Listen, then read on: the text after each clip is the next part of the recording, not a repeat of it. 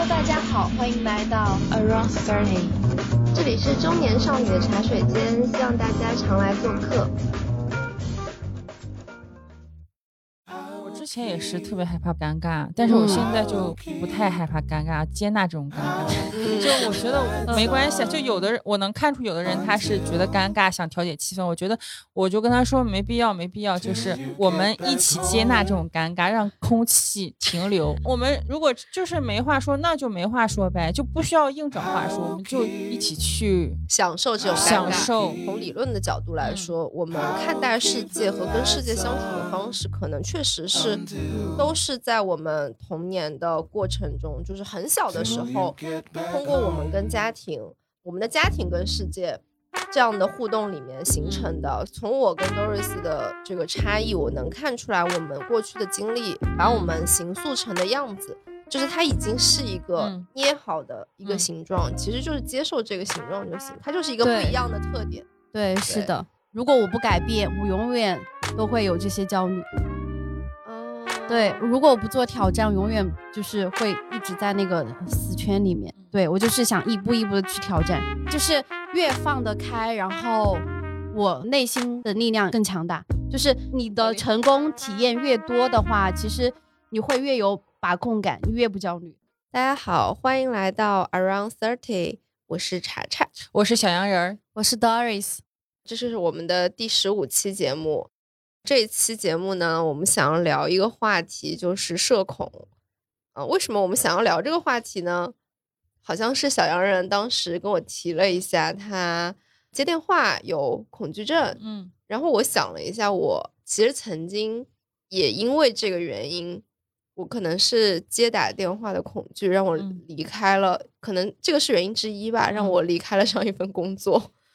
我会觉得社恐确实是一个可以去拆或者去聊的一个话题吧，就是嗯为什么我们会对社交有排斥的情绪，以及这个东西是不是一定需要去纠正，然后我们怎么样去和自己的这个特质共存？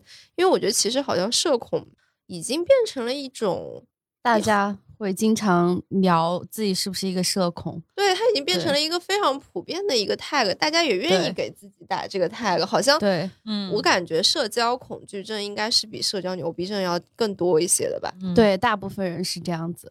对，嗯我觉得大部分人好像很强调自己是社恐星人，但是很少感觉在现实中说自己是社牛星人。对对对，就是好像大家很嗯愿意给自己打一个 tag，这样子好像是可以缓解一些在社交场合的焦虑的。就是哎，你也不擅长，我也不擅长，那我们可以不用害怕彼此了，是不是这种感觉？我在想，是不是大家想说，好像在保护自己的一种嗯是方法？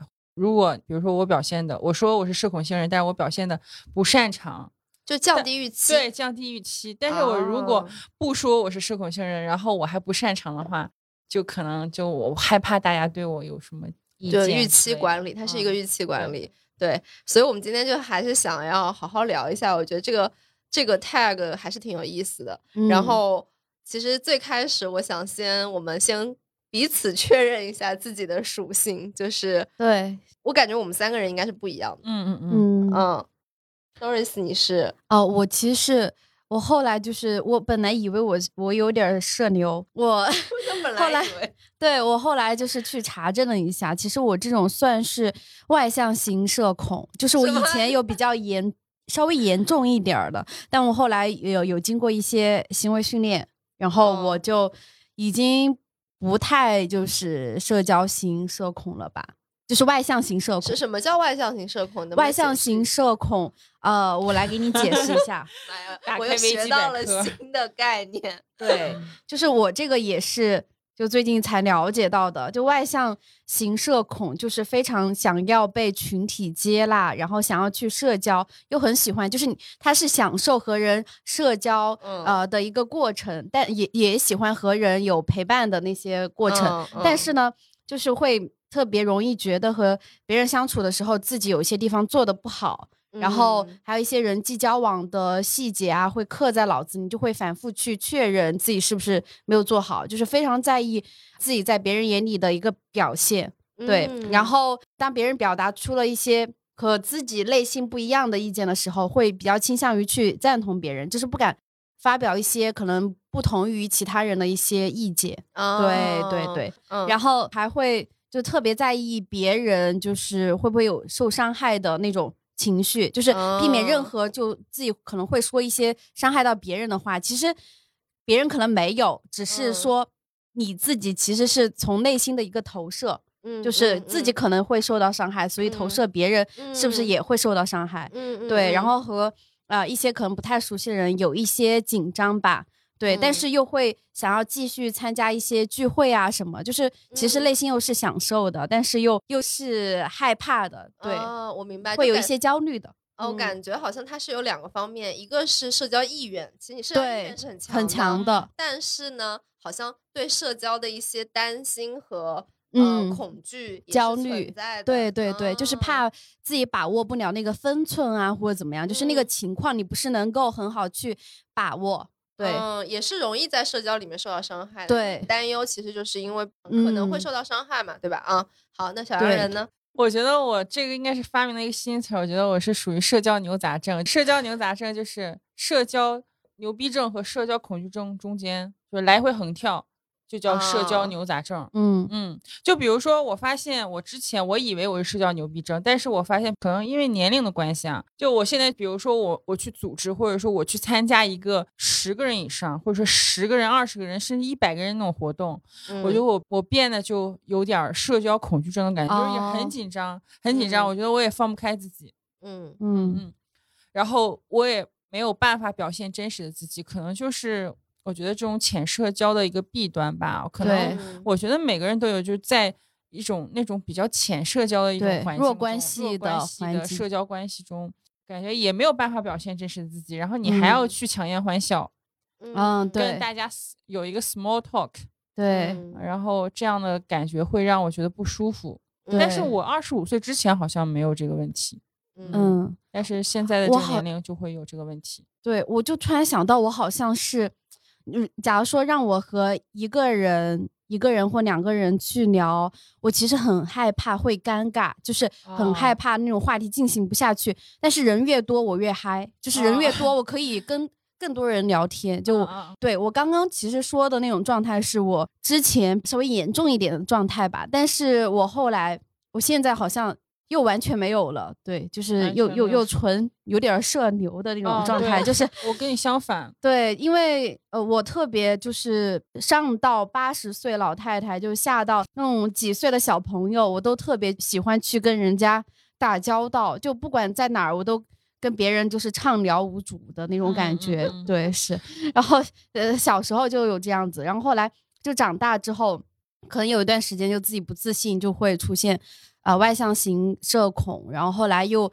呃，经过一些调整，然后现在又恢复到正常水平了。嗯，对，我觉得我是这样子的一个路径吧。嗯，但我之前也是特别害怕尴尬，但是我现嗯在就不太害怕尴尬，接纳这种尴尬就我觉得没关系啊，就有的人我能看出有的人他是觉得尴尬，想调节气氛。我觉得我就跟他说没必要，没必要，就是 我们一起接纳这种尴尬，让空气停留。我们如果就是没话说，那就没话说呗，就不需要硬找话说，我们就一起去享受这种尴享尬受，对，嗯，去闻闻闻什么？感感受 体会感受空气的湿度。嗯所以说，呃，我刚才说我，比如说好好几百人，我可能会现在觉得是有点社恐，但是比如说嗯四个人、五个人这种，一旦进入一些深度的可以聊天的关系中，我就觉得我还挺舒服的，嗯可能就是社牛的状态，然后就很讨讨就很健谈。嗯嗯是嗯所以说，我觉得这个还是要分场景。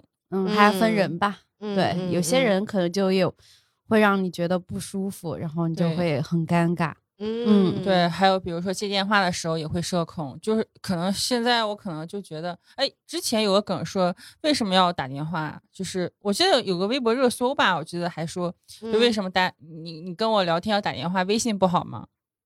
对，我嗯觉得我想这个事情是不是也发生在我们习惯了微信之后才发生这种状况？就可能我们习惯了微信聊天，然后我们就觉得，哎，好像电话是一种怎么说呢？可能我们就渐渐的不太习惯用电话，或者觉得哎，微信好像是一个打开社交的一个非常好的一个场景。电话的话，直接打电话的话，觉得有点突兀。哎，那微信电话呢？微信电话可能和电话是一样的，我觉得微信电话和和电话是一样的。嗯，嗯，对对，我你完全不一样，就是我和喜欢电话。嗯，对，就是假如说打字的话，我就很懒，浪费时间。我一般都不愿意和别人怎么去聊，除非是刚认识的那种。对，就是呃，一般稍微熟一点的人，我都是。我们直接说，哎，你有没有时间？我们约个电话什么样子的？对，我们就直接打电话。而且，假如说我跟别人就是聊得很很嗨的话，有可能就一两个小时，你知道吗？就很吓人。对，所以我是我是比较喜欢电话聊天的，我更深入。电话的话就有点消耗我的能量。哎，我我我是属于我跟你讲，我我很害怕打电话的一个场景，就是害怕打一两个小时对方停不下来。哦，我哦我我和对方感觉是都。都停不下来，然后后来觉得，哎呀，聊聊累了，你知道吗？就觉得哦，可以停下来了。我我就觉得挂电话的那个时候特别尴尬，然后我我觉得主要是电话我也不喜欢，是因为我会觉得就是看不到表情，然后有很多我说不上来，就是会有那种尴尬的场景。嗯，对，那可能不是特别熟。对对对，如果熟的话，肯定没有这个问题的。但我很少跟别人打电话，我确实很少跟别人打电话。嗯，我觉得电话要不然就是特别熟，要不然就是一点都不熟，就半熟的那种状况是最尴尬、最尴尬的。对对对，半熟不熟，还好啊，就有事儿就说事儿呗，说完事儿就挂。所以说你是社牛嘛？嗯，我我现在在做热线的接线员，嗯，怎么样？还好，也没有觉得尴尬，但是会。就是确实有的时候你看不到对方，然后你会担心你说话会打断对方，哦，这个时候会还蛮担心的。然后，确实是挂电话的时候会会很尴尬，也不是说尴尬，就是会顾虑吧，就是会觉得去切断这个对话这件事情会让人有一点焦虑。我确实这个跟我在打电话的时候的感觉是一样的。嗯，对我经常会拜拜。就是突然，但他都不知道，他都不知道，他都懵了，然后我就突然拜拜。这很像小杨人会做的事儿。我看很多播客，就是那种，就是别人在可能他们剪辑过的，但就比如说一句话刚说完，对方说：“哎，我今天我的播客到此结束，拜拜。”我就会觉得，嗯，为什么会这样？就是会觉得啊，这样对方会觉得很尴尬吗？就是我感觉我也很在意这个事情。哦。对，就突然被切断的这种感觉。嗯嗯，对。然后我我讲一下我吧，就是我感觉我不是社交恐惧，我是社交厌恶。嗯，就是我首先我跟 Doris 的一个很大的不同，就是我是对社交没有需求。我觉得我以前好像是用社交恐惧来掩盖了自己的社交厌恶。嗯，但我后来发现我不是恐惧，我其实不怕社交，我有社交能力，但是我不喜欢。嗯，所以后来我就接受了这个设定，就是不出门就不出门。我觉得可能就是是属于内向的一种啊，对我就是很，我就是完全是内向型的人格。就因为我知道有很多人会以为我是一个，就不管是现实生活中的人，还是那种就是听我播客的人，可能都会觉得我是一个很外向、很热情的人，但实际上完全不是。然后我就跟他说，我是一个很内向的人，然后对方都不信。就我觉得我是一个具备社交。能力，而且是具备比较高的社交能力的一个内向型的人。嗯嗯，那挺好的。其实就是你首先要有社交，因为你有时候有需求的时候，你需要社交时候，对你有能力去做到。然后不想被打扰的时候，就一个人独处，我觉得也蛮好的。对对，我是觉得和人相处，就很多时候是可以给我能量。对，所以我需要社交。哦哦，我是觉得和人相处真的是，尤其是不熟的人，嗯，真的是，尤其是小杨人说的那种 small talk，嗯，这对我来说，我真的觉得会非常消耗。比如说，就是那种两三，比如我们现在这种，然后跟很熟的朋友去，就是社交，就也不是社交，就是去出去玩一个下午，这种就会让我觉得也也是消耗，但我会很快乐，就是我会愿意去进行这种消耗。但比如说，我一周如果说让我去，比如说我们周末一起玩了。很开心，但是比如说你周三再来找我，我就说，哎呦不行了，我得充电，就是对我来说它是一种放电。嗯，我在家待着，我就是充电。嗯，就是我会觉得这个事情，就我开不开心，跟他对我是不是消耗，它是两回事。嗯，就比如说我会很愿意出来跟你们玩，但是它对我来说仍然是一种消耗。嗯嗯，就我已经接受了这两件事情了。我我 懂了，我是在家待太久之后，觉得我自己必须要需要社交，不然我就觉得我要闷坏了，憋跟你坏了完全。相反。我觉得我要发霉他了。他他经常叫我一起出去，然后我就觉得真的就是有必要出去吗？我就每天都这么想。我我还挺喜欢宅在家，因为宅在家我才有能量，很放松我在汲取能哦，量。对对对对对，我也是，我觉得哦宅在家里对我来说就是充电，就是嗯除了说宅在家就是一个人待着，对，嗯我可以去外面一个人待着，但是我需要一个人待着，嗯对我来说就是充电。嗯，嗯我我我很喜欢，就是我办公的一个状态，就是在一个一个咖啡厅呀，或者怎么嗯样的，反正一个地方吧，就是稍微有一点氛围就行了。嗯。嗯然后我就可以很很尽情的去工作，然后周围不管多嘈杂啊，怎么样，就影响不了我。哦，我太佩服你了，我嗯我就是那种，我就需要那种声音，我觉得有人气味儿。哎，我跟你讲，我我真的是那种我是那种，如果说我在咖啡厅干一个下午，我就感觉我是去跑了个马拉松，不知道为什么我就很疲惫。哇，真的啊！哦我是我是觉得我是充电。我我现在出去玩，我就一个要求，就是人人要少一点，嗯就不要有，最好不要有人，最好让我一个人待在外面，什么那种就是什么山村、什么野外，然后哦待一个下午。一个人？吗就一个人，没有声音，最好就是很安静。？Solo camping 适合你。啊，真的就是我，我觉得我我在那样子的地方，我就哦觉得特别舒服，特嗯别放松，就是我那种，我感觉我回血了。嗯，哇，然后就是嗯咖啡馆里面，如果嗯安静就没问题，嗯但如果嗯人多了，然后我就会我什么都没有干，我就会有嗯消耗的感觉。我觉得哎，这个还蛮神奇的，大家都不一样。对，我觉得可能哦我妈，因为我妈妈也是这种人，她是她必须要就呃两三天，她就必须得嗯、出去。她和人说话什么，她的她的能量就在充电，你知道吗？在给她充电。然后 然后就呃说我爸，每次我爸爸就是喜欢宅在家里的，他就说。他说：“我真佩服你，就是能够一天不出门。”他说：“要不然我会被憋坏的。”就是我妈是这样形容自己。对，我啊是稍微好一点儿，就我是啊、一周出去个两三次，哎，我觉得可以，对，就没问题。但是一周都不出门，就是不出门，就是去社交一下什么，我会觉得我的一周被浪费了。哎，你哦你你的社交是指一定要跟人有交流的那种吗？呃，不是，也不是，就待在有人的地方就可以对对，有人的地方就行。人味儿。对我需要人味儿，然后我我跟任何人、任何陌生人，我都可以去跟他打交道啊什么的，对，就觉得无所谓，就是这样聊天过程，我就感觉是在稍微充电的，啊，对好神奇啊！就但是啊，我偶尔也会宅一下吧，对，也会觉得是宅着也算是一种在充电，但是是呃离不开社交的，就离不开就是那嗯个和人接触的，嗯，真的大家很不一样。嗯那我之前就是 Doris 的那个阶段，但是我就变了，我我觉得可能这几年我就变了，就变成喜欢自独处，或者说跟两三个人在一起。你有什么心路历程？嗯，没有，我不知道心路历程是什么，但是就是因为年龄的或者说一心心境的改变吧。哦对对对，嗯，我我发现小洋人他好像是腻了，对嗯之前感觉腻了。对他，他好像是对于那种浅社交，然后弱关系是不太喜欢，他觉得这样聊的不深入对他觉得嗯很没有意思、没有价值。但是如果是稍微就是深入一点的聊天，能够真正和对方去链接到的，对嗯心里的东西，他就会更加愿意。就是说，嗯我觉得浅社交可以在线上践行，嗯就比如嗯社群啊，这我觉得都算浅社交吧。嗯，我觉得这个可以嗯线上，就而且我觉得可以，呃，去消耗我很少的精力、能量哦去做这个事情，我觉得非非常 OK。然后，而且就是深度链接的话，我觉得我也有标准，就是说我们是互相输入输出价值的，而不嗯是我一直在输出就，互相有启发的。要要有互动的，对要对互动。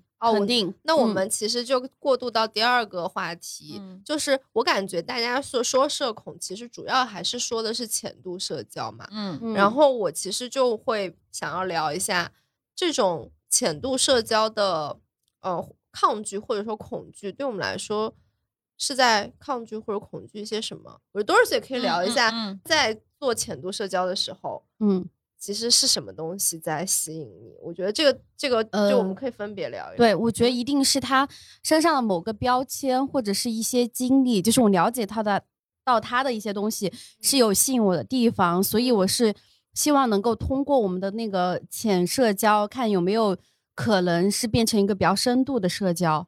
对，就是嗯发展呃另一些就朋友的关系啊，这些都是有可能一个可能性的存在。哦，对我是这样子的一个呃状态。还有一个就是，呃，我喜欢和一些小朋友，就是小朋友，你不可能会跟他有可能那种什么心灵的共振之类，就可能很少。但是我就觉得我很喜欢看着他们，就是我觉得和他们俩聊天是一种很。纯真的一个过程，嗯嗯我是觉得说我是很享受那个状态的，那个当嗯下的，对，就是没有，所以我要去了解这个小朋友，但是我觉得是非常有意思的一个过程，对它是不带功利型，不带功利型的，对对，是这样子的，嗯就是，嗯，怎么说呢？就是除了了解到别人，还有呃，就享受那个当下吧，那个、嗯对，是这样子。我觉得跟跟我喜欢跟小动物聊天，呃，不就相处，可能是一样的感觉，嗯就是那种不带功利心的 沟通，或者说是其实是有连接的。我觉得情感上是可嗯。以去交流的，对，嗯，只不是说嗯。在理性或认知层面，它就是一种嗯。很简单的情感上的互动。嗯嗯。对，如果这个人就是让我没有感受到讨厌的话，呃，我是任何人我都会愿意和他去交流，去了解对方的可能一些经历啊什么，我都是，我都觉得我心里面是很乐意去尝试的。啊，我感嗯觉到了。你刚刚在描述的时候，我就在想，我觉得你是对人类充满兴趣和好奇的人。嗯，好像是，就是会有很善意的，就感觉人类是让你觉得很安全的，然后你也会对他们有好奇，所以你会很想要去了解嗯他们。对，我感觉这个基调就是看，就是陌生人，嗯就比如说把你丢到一个陌生人群里面，你是会觉得安全，还是会觉得恐慌？这个点是一个很核心的点。嗯，我觉得你是对人类感觉到安全的，对不对？嗯，对，就是大部分嗯人我都是非常信任的一个状态。只要他不，他没有表达出或者没有释放出一些很恶意的信号，你都会嗯愿意把他们理解成为一个安全的。对对对对，就是可以和我进行一些沟通或者是一些深入接触的人，我都会有这样的感觉。就是嗯我特别喜欢去菜市场，我特别喜欢和菜市场的大妈聊天，哦，真的就是和他们。就他们特别喜欢我，我觉得可能有我在那种感觉里面能够感受到自己是被很包容接纳的，我不知道为什么。对，就嗯他们 会觉得哇，这个这个妹妹，这个小女孩儿，呃，也不能说小女孩儿，就这个妹妹就是很有礼貌，或者是觉得嗯，我想一下什么什么形容词，就是是呃一可个爱，我不知道，反正就是我很喜欢去跟人聊家常，还有跟人家就是交流一下烹饪的方法。啊，对，就是很啊好，很好玩儿。嗯，我从小好像都是这样子吧。嗯，我觉得特别嗯是自己出来之后，我特别喜欢去逛菜市场，然后去跟那些大妈一起聊天。对我，我上一次就是我离开，呃，我上一个住的地方，我就特别舍不得我那个卖菜的阿姨，她对我态度特别好，就是让我感觉很，对，很舒服。嗯，嗯，对，我刚我刚刚自己思考了一下，感觉我在同样场景下我会很局促。嗯，我就觉得嗯，哦，人和人的区别真的是很大的。就是我嗯会觉得把我丢到一个陌生的环境里，我是很容易受到伤害的。嗯所以嗯我在不安全的情况下，我就会有很多防御的那种情绪和，就我那个神经就会叮绷绷紧，就想起来，觉得哎，我是我要探测危险，我要我要我要去看看到底有没有人要伤害我，哦，然后我嗯。就会比较焦虑。对，是。是我因为我要去识别一些让我觉得危险的信息，所以我就会很焦虑、很紧张，嗯，然后我就会很放不开嘛。嗯。就很难享受，因为这个本身这种情绪的存在对我来说就是一种消耗，所以是。我会觉得这个好像是一种我们成长环境带给我们的预设，就是我们现在就只能接受这个预设，就是现在我就是这样嗯的一个人。我不知道嗯。小洋人是不是这种情况，就是你被丢到一个陌生的，你想象一下，你被丢嗯。到一个一百个人的嗯陌生人的场景，场景。嗯，你会你会你是你是你是感觉到安全的还是不安全的？没无感，无感，我觉得这个真的是跟可能家庭环境、成长环境有很大的关系。因为我外婆就是一个非常外向、呃开朗，喜欢和人打交道。她走到就是在我们那座城市里边儿，就是哦，我跟我外婆一起去散步，就是每走几步，她就会碰到熟人，开始停下来，啊开始聊天，你知道？吗我就可能是半个小时的啊、路程，他得走到一个半小时，就是就是这种。我妈妈也是，啊对，然后我觉得我可能也会有 这样子的倾向，对。就是你的成长的环境，他这人都是友善的，在你从小对，从小对，而且而且怎么说呢？就是我小时候就受到过很多陌生人的善意吧，嗯，对，嗯所以我自己也是一个非常热情的人，就是热嗯情，然后喜欢帮助人，然后在帮嗯。助别人的过程中，就觉得获得了能量和一些嗯，怎么说成就感，觉得自己很嗯有用。嗯对嗯。所以我我我就是会想要和人去接触，想要去帮助别人，嗯就这种感觉嗯。所以说还是跟童年的经历有关系。我会觉得说，就是从理论的角度来嗯。说，我们看待世界和跟世界相处的方式，可能确实是大部分的嗯方式、嗯，都是在我们童年的过程中，就是很小的时候，通过我们跟家庭，我们跟我们的家庭跟世界这样的互动里面形嗯成的。所以，就是我会觉得，我从我跟 Doris 的这个差异，我能看出来，我们过去的经历把我嗯们形塑成的样子。就是它已经是一个嗯捏好的一个嗯形状，其实就是接受这个形状就行，它就是一个不一样的特点。对，是的，嗯，你很难说，我现在是一个对人类充满戒备的人，你让我突嗯然变成一个社交牛逼症的人，这是很难的，这是几乎不可能，也没有必要的。嗯，就对，这其实就过渡到第三个问题，就是社嗯恐是一定要克服的吗？我会觉得说，嗯其实就是我们被塑造成了，我们被过去的经历塑造成了不一样的我们。我们对看待社交、看待人类、看待环境的反应是不一样的。是的，嗯就是你可能预设的就不一样。对，就是那种出场，也不是说出场设定嗯吧，就是我们人生的剧本写到这个嗯地方，嗯它就是这个样子的。对嗯但是我觉得有时候社恐有一部分原因还是对周遭环境的一些不确定性吧，因为嗯你不知道，就你比如说你呃路过一个地方，你看到对面来一拨人，你不知嗯道他们是安全的还是。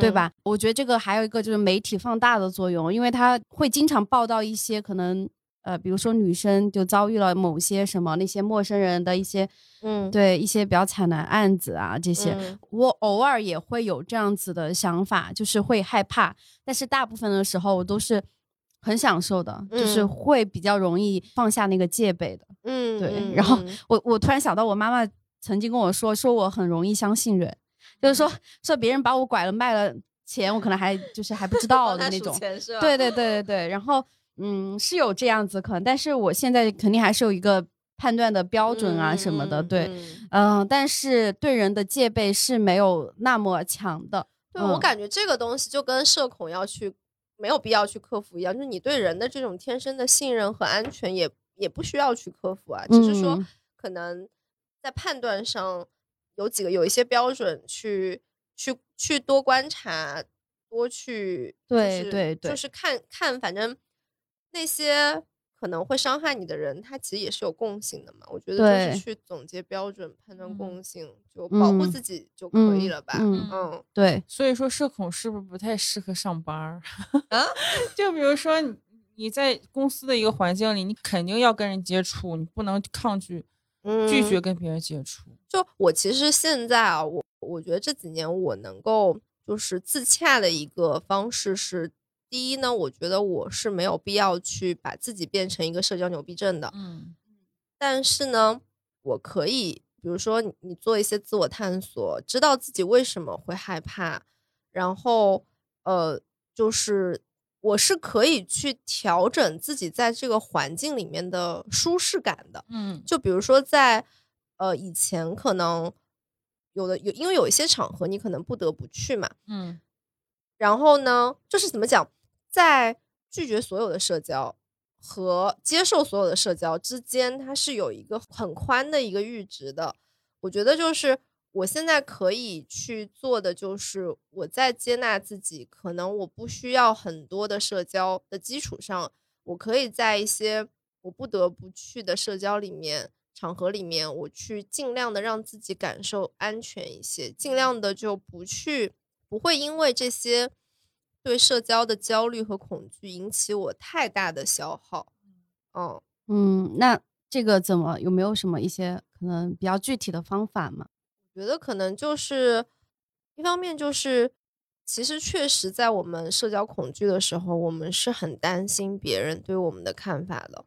对，我觉得嗯这个本身它其实并不是一个只在社交里才会出现的问题。，对是，就是我觉得就是去搞清楚别人的看法或者别人的意见对你来说意味着什么。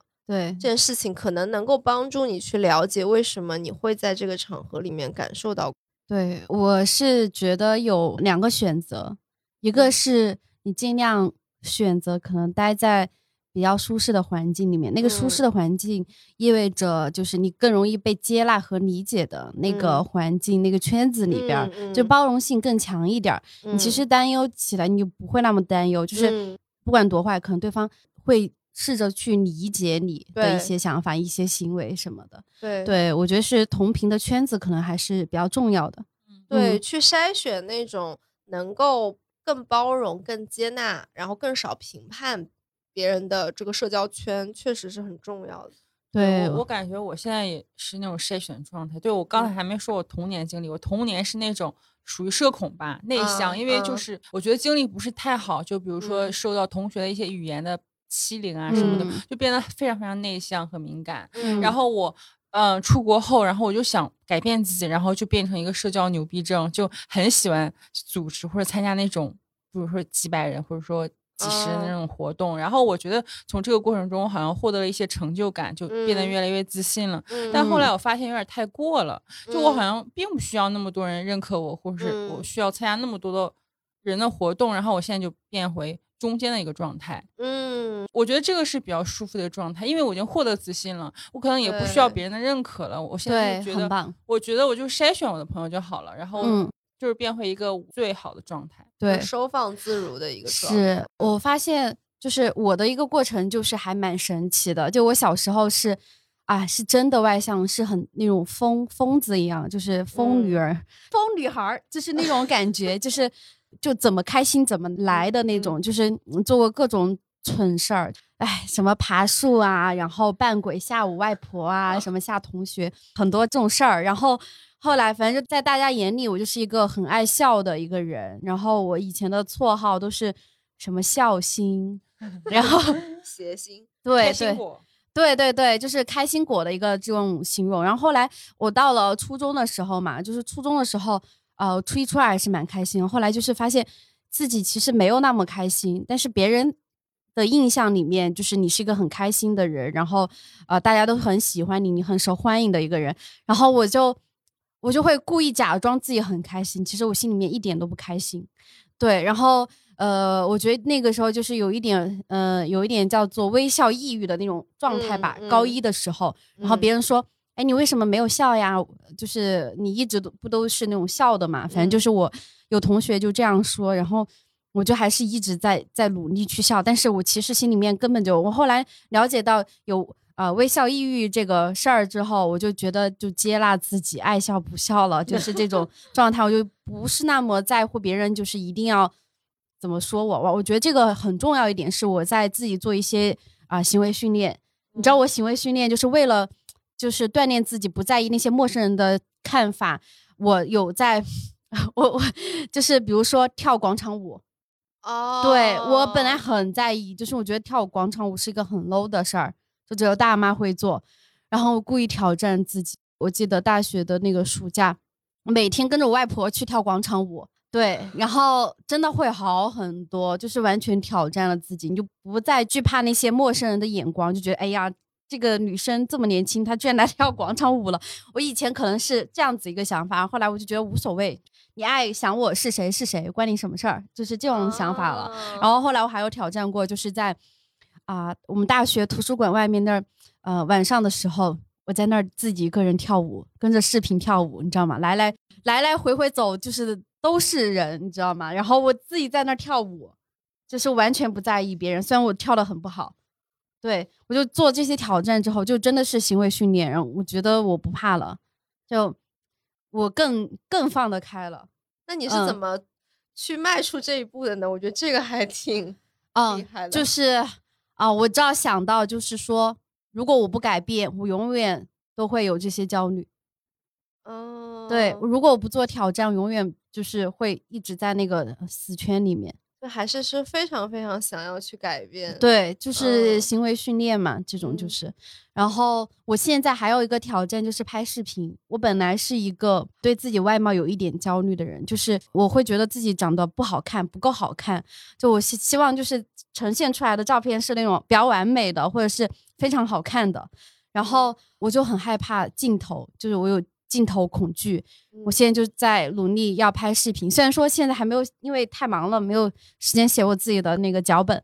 对我就已经开始拍了自己的第一个视频，好厉害。对，所以我就是一定要我我就想的是，我先开始可能就是要用美颜，然后要用美颜相机，要用要自己化妆，嗯、然后后面我我觉得我可以慢慢去尝试，就是不用美颜，然后原相机，或者是不不化妆，对我就是想一步一步的去挑战，就是越放得开，然后我内心的力量更强大。就是你的成功体验越多的话，其实你会越有把控感，你越不焦虑。哎，我跟你完嗯全相反，哎，就是我我也有镜头恐惧症，嗯然后我就决定那就不拍了吧，嗯，就是不拍照不就行了？我是那种躺平，嗯哎，躺的越平我越越舒服，然后就是非常接纳自己躺平的这个状态。但查查这种就不嗯矛盾，但你是社交牛逼症，然后又恐惧镜头，我觉得这两件事儿有点矛盾。对，为什么会恐惧镜头？就是因为在意别人的看法，怕网被网暴，怕就别人说一些什么之类，就是你怕这些，你就是越要去做呀。所以我正在克服这些啊，哎，为什么一定要克服？克服那不就是让自己的焦虑更少，不是很好吗？嗯对啊，因为是感到了不舒服，但是嗯我的本性不是这样子的。嗯，那我为什么不要去为这个做改变呢？对，我真的挑战了对我只有这样子，我才能进步啊，而且越来越好啊。我的也能够看到自己越来越好。嗯我完全跟 Doris 相反，我就是一点都不恐惧镜头，而且我我经常你知道吗？我因为你很自在视频里的，我他们都说我视频里的就过于粗糙，真头的不洗特别油，你知道吗？真然后的，眼线呀之类的，就化妆也不是很精致，然后，对也不会化妆，然后我关键是我。还是很享受看我的视频。对啊，说明你就是很认可自己了，很自信了。看，对啊很享受，我觉得哇，超棒。对啊，就嗯我要达到就是你这个状态，所以我嗯为什么要挑战？对，这就是原因。我还打算，我想去报名一个什么相亲节目，我要去上下电视什么的，这样更大挑战。我哎，你这个 有有一点像那个，我最近刚刚看了本书，那个嗯是弗兰克尔的，就是《活出生命的意义》吧，好像是，哦，就是一本存在啊主义的那个书。然后它里面提到，我看完了然后，，它里面提到那个意义疗法，嗯，就是，那种你要克服这个强迫症，你就让自己去做一个相反的事情。他他其实可能跟你的不太哦一样，比如说，比如说这个人。就是他有一个强迫症，就是他书写必须非常的工整，非常的用力，嗯然后导致他那个手都出现了一些问题。嗯弗兰克尔可能就会让他去强迫自己乱涂乱画，你必须得乱涂乱画，你不乱涂乱画嗯就不行。对然后他就会发现，他可以毫不费力的书写工整这件事情对他来说就不难了。对啊，这他就是一旦种行为训练对练。他一旦逼嗯迫自己去乱涂乱画，就会嗯发现他其实没什么大不了的。非常对非常嗯轻松自如的对去，反正就是你把你自己往另外一个方向推，就会发现你原来强迫自己做的事情，就嗯看起来就就比较就不费力了。嗯，我觉得大家可以去看一下那本书，我觉得我有可能描述的不是特别准确，但是我觉得还蛮有意思的。就是我没有尝试过，但我会觉得还蛮有意思的。嗯，我就是记得，就是因为我觉得我可能做这些最主要的一个原因，是因为我知道，当你感到比较焦虑的时候，其实你比较焦虑的状态的时候，其实是因为你的成功的体验经历太少了，所以你没有嗯把控感，所以你要嗯去做这些挑战的事情，就是你做的，你感觉就是越啊抛得出去，然后。有这些挑战的事情，你做完之后，你就会有更多的成功的体验，然后那嗯个是会让你更加能够轻松自如，就是你的嗯呃反脆弱性会更强的。嗯，。对，但我觉得有个前提，前嗯提就是你确定这个事情是你非常真实的愿望。哦，真实的愿望，嗯就我就是说，有一些恐惧和焦虑，它也不需要克服。就比如说，你嗯是你觉得你想拍照，你非常希望拍视频，呃，然后拍这个是可以让我慢慢变自信的一种方法啊，对嗯，就比如说啊，我也是拍照恐惧嘛，嗯那我就觉得啊，我不用克服啊，嗯，对，不是所有的焦虑都要克服，你要先确定你到底是不是想做这件事情，嗯对不对？对，还嗯还有一个原因是，呃，我觉得你应该是属于比较自洽的那种状态啊，的。对对对，所以不需要。啊，对对对我觉得我还需要就是变得自信的，就我现在嗯不自信，所以我自己知道，嗯，但对感觉 Doris 有很多，我感觉他有一些成功的体验呀。就比如说你现在做的不够啊其实有很多正反馈，对每，天都有很多正，但是你还是不够不够。不够，很不够的，因为因为那个是已经是我擅长的领域了，我要在哦不擅长的事情去，对对，Doris 是需要在挑战里面对感觉安全的，对嗯是，我是在躺平里面感觉 安全的。嗯就你知道吗？当时我跟我咨询师聊过我，到一个陌生的场景里面，我会很就我觉得在没有人，我就特别想要被听到。嗯，在没有人听到我，在没有人认可我的时候，我会感觉我自己的存在感是很低的，然后我就会嗯很恐慌，对很，焦虑。嗯然后我就问咨询师说：“我怎么去克服这个焦虑呢？”嗯然后咨询师说：“你就感受它就行了呀，嗯你干嘛要克服它？你焦虑不是很正常吗？你就坐那儿让你自己焦虑一会儿吧。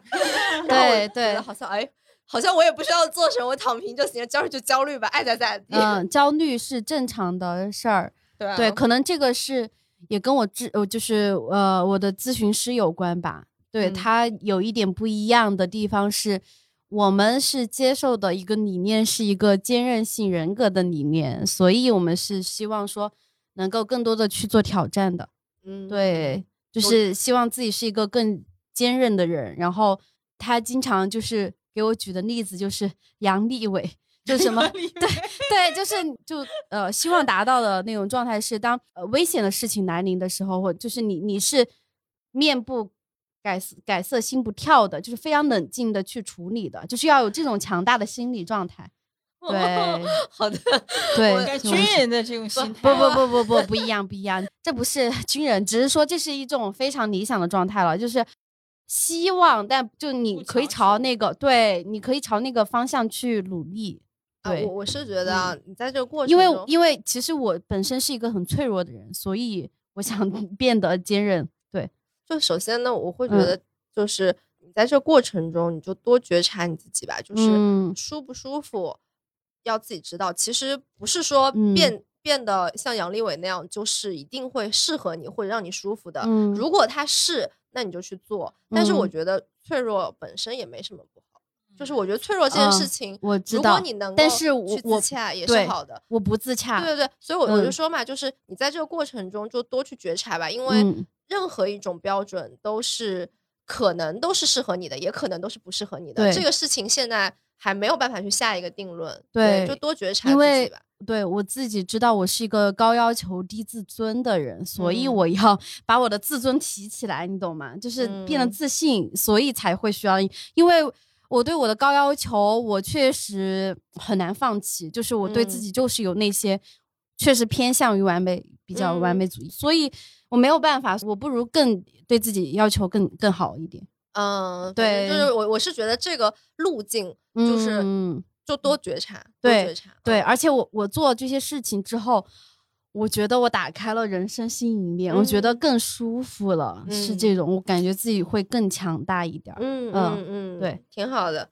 对，所以我为什么就是是有这些不断的反馈，我能够感受到我在自己越变越好的。嗯，不然的话，嗯我可能不会，就是我可能会像大部分四川女生一样，可能待在四川，觉得就是享受一个很安逸的状态，然后，哎，爸妈催婚什么状态，你就是你的一生是被别人安排的。嗯对我可能就我我自己更有主见一点吧，就是希嗯望我的人生是我由我自己来主导的，就是我嗯我命由我不由天，就是这种感觉。对，啊，对，怎么越说越励但志了这种感觉。得真的，我之前也嗯会、也会觉得跟你的想法一样，比如说在小小城市或者在四川也好女生，好像就是有点贪图安逸。但是我觉得也挺好的呀。他们对对对是，但是我绝对会不开心，这啊是我知道的。对我绝对绝对不会开心，因为那嗯。个是跟我想要的背道而驰了，我会嗯。觉得很消极的。我是一个很顽强的人吧，可以这样说，就是我本来可能是人生可以很 down 很 down 的，但是我觉得我放心不下，就是我觉得我不能就这样就完了，我就这样子的，我我就是心里面就有一股不服不服的那个劲儿，那个劲儿。不对啊，服谁我觉得就是 追求自己想要的生活是一件很好的事情。对我，我没有说我一定要什么要赚很多很多钱啊，或者怎么样，但是我知道那些东西不是我要的。嗯对我想要追求的就是一个向上的一个状态，我就是想和这个世界一起进步的那种感觉。对我就 是我有时候会是觉得这样子可能有嗯点太累，就也可嗯以不那么向上，就想不向上的时候，对，肯定就是人又不是机器人，是是是是是，对，刚才就是其实大家也聊了很多，就我是觉得其实呃每个人基于自己的特点，都是可以有一些应对社交场合里面的让你舒舒不舒服，都是有一些策略的，就可能会有一些策略吧。嗯对，然后就是我们最后一个话题，可能就是怎么样？如果你碰到不得不去社交场合，有没有什么让你觉得舒服的策略？其实我刚刚也聊到了，嗯就是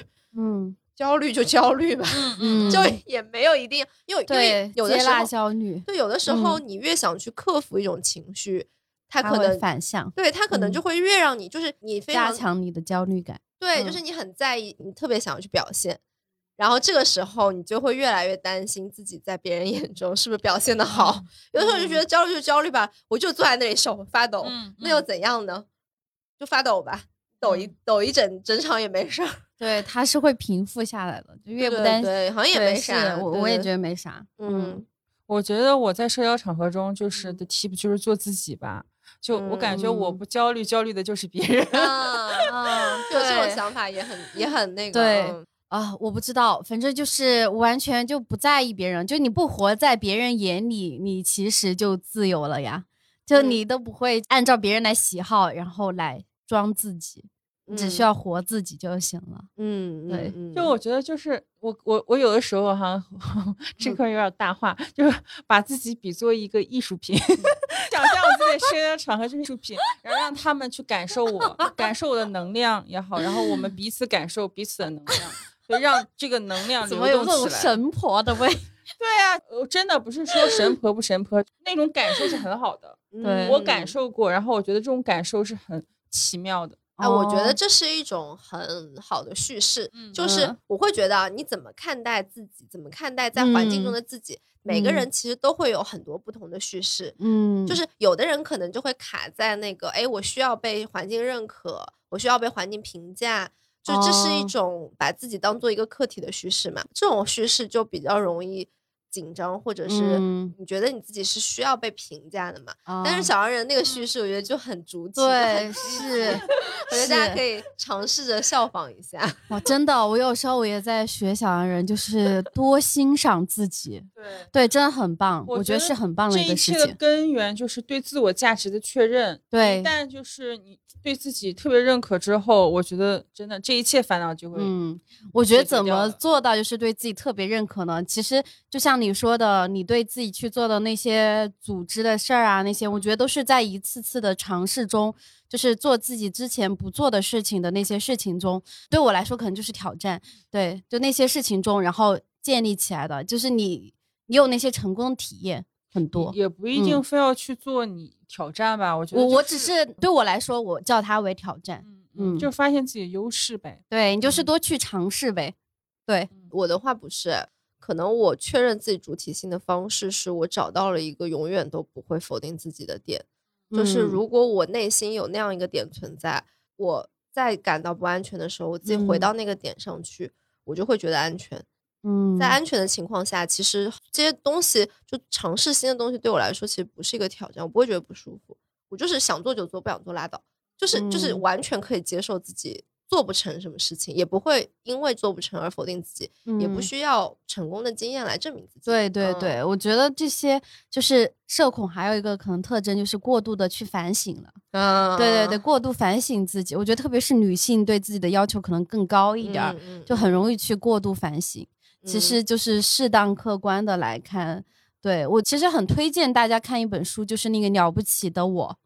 啊，陈海贤老师写的，我之前也提到过，对它里面就是有讲一些可能比较错误的思维方式、消极嗯。的思维方式，然后嗯。大家其实纠正一下这样子的思维方式的话，嗯，你会就是会更客观的去认识自己和别人，就和这些发生事情的东西，对一些经嗯。过啊什么，你就不会对自己特别苛刻或者怎么样。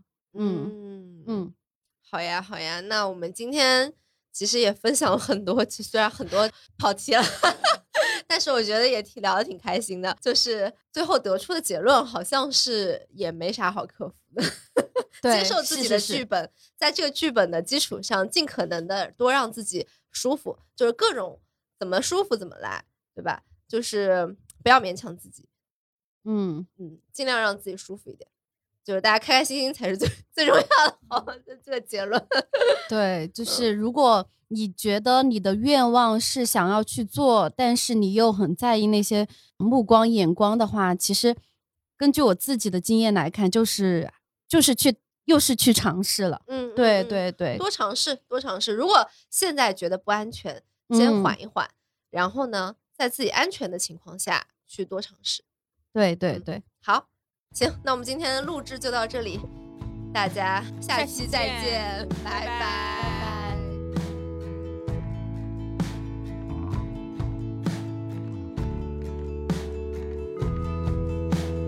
You can get lost in the music for hours, honey. You can get lost in a room.